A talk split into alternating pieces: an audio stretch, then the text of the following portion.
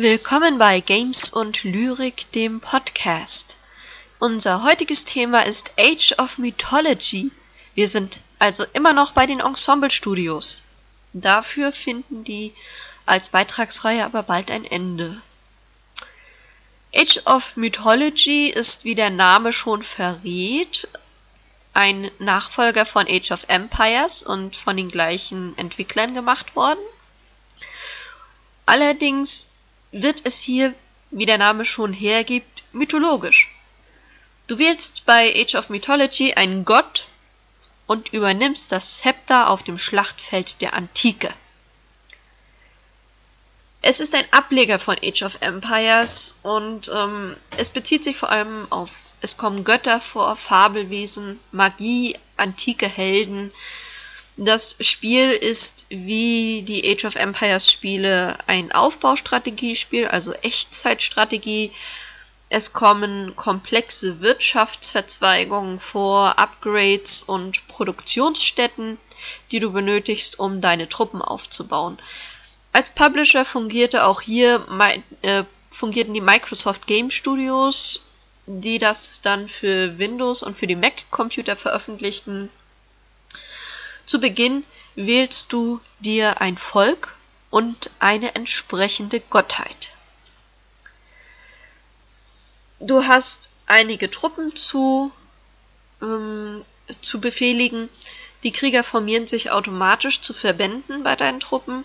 Das Verhalten deiner ähm, Einheiten kann eingestellt werden auf aggressiv, defensiv oder passiv. Wenn sie auf einen Feind treffen, bleibt die Formation allerdings nicht bestehen. Zur Truppenunterstützung kannst du später ähm, schlagkräftige Titanen beschwören. Allerdings ähm, dauert das mindestens 20 Minuten, bis du überhaupt eine schlagkräftige Armee aufgebaut hast. Es gibt ähm, reguläre Einheiten, aber auch mythologische Figuren wie die Sphinx, ein Zyklopen oder Frostriesen, was halt gerade bei Age of Mythology das Besondere ist. Es gibt eine Kampagne, die ungefähr 30 Solo-Missionen umfasst. Sie führt durch verschiedene mythologische antike Sagen wie Troja, das antike Griechenland, das alte Ägypten, kommt alles in Age of Mythology vor.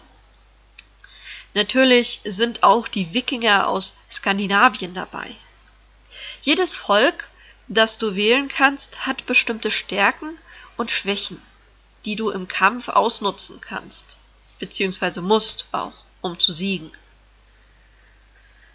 Die Völker unterscheiden sich. Bei den Wikingern hast du zum Beispiel Ochsenkarren, die gezogen werden. Die Ägypter haben Kamele, Elefanten, Riesenkäfer, ganz interessant, und Meeresschildkröten. So ähnlich wie bei Age of Empires gibt es auch hier verschiedene Zeitalterstufen, die du mit deinem Volk beschreiten kannst.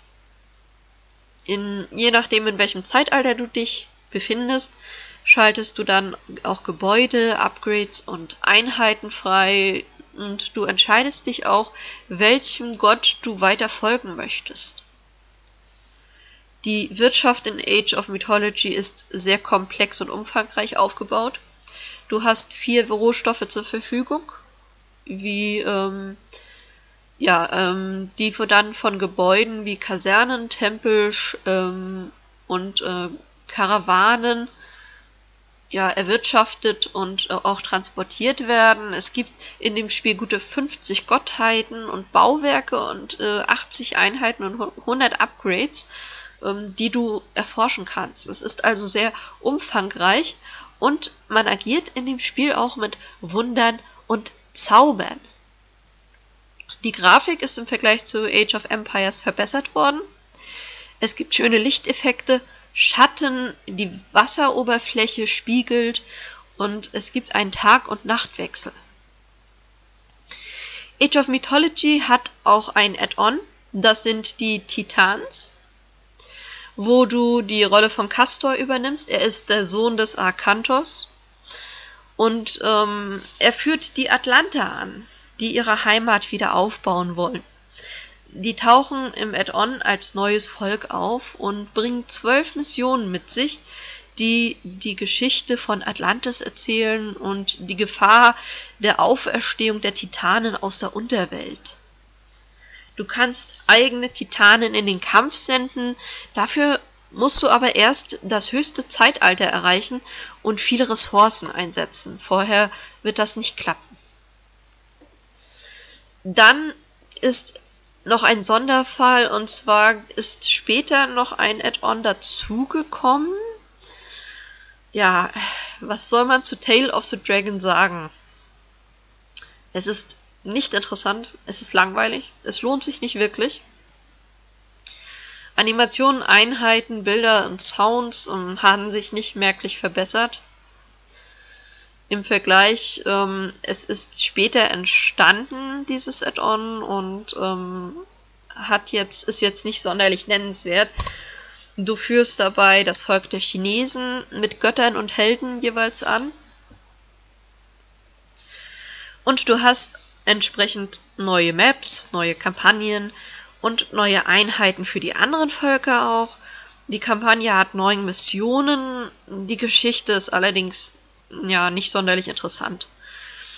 Ähm, sie handelt davon, dass das Gleichgewicht von Yin und Yang gestört wurde und über das chinesische Reich bricht Chaos herein. Deswegen. Als General des Kaisers musst du die alte Ordnung wiederherstellen.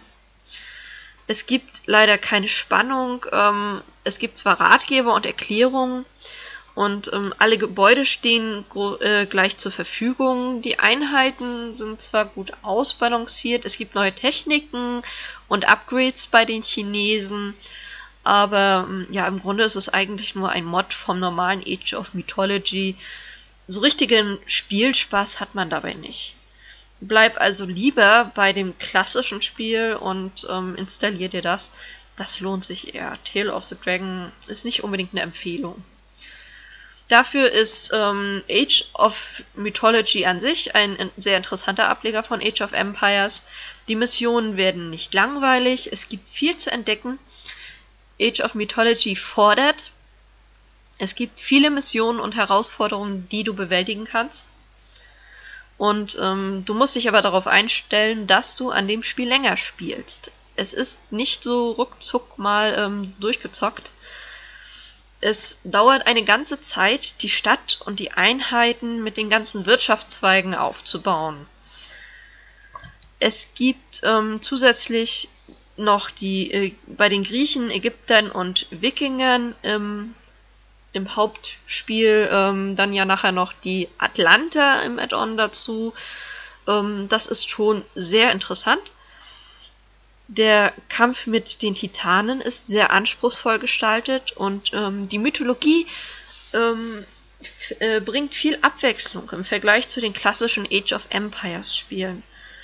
Es ist auf jeden Fall ein Blick wert, nur halt dieses, ähm, dieser in Anführungsstrichen Mod Tale of the Dragon ist jetzt nicht so empfehlenswert. Es hätte mehr bringen können, als es ist. Ja.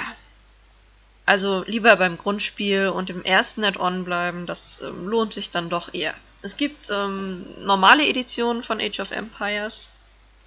Ganz interessant ist eine Collectors Edition. Die werde ich auf dem Blog auch später noch ergänzen, was da ähm, alles so zugehört. Es gibt zum Beispiel eine Minotaurus-Figur, eine sehr schöne, eine, ähm, eine Postersammlung, ein, ein Buch, das sich ähm, Bullfinch's Mythology nennt. Es ist ähm, im Grunde das Mythologiebuch, das die Ensemble-Studios genutzt haben für ihre Recherchen wo dann ähm, Legenden auch festgehalten sind. Die Collectors Edition hat ein Filmplakat, ja, und ähm, ein Making-of-DVD gibt es da auch und eine Musik-CD mit dem Soundtrack. Ich werde sehen, ähm, was ich dazu noch rausfinden kann und ähm, das später auf dem Blog dann auch noch ergänzen. Gut. Das war's für heute mit Games und Lyrik von eurer Claudi. Wir hören uns morgen wieder. Tschüss.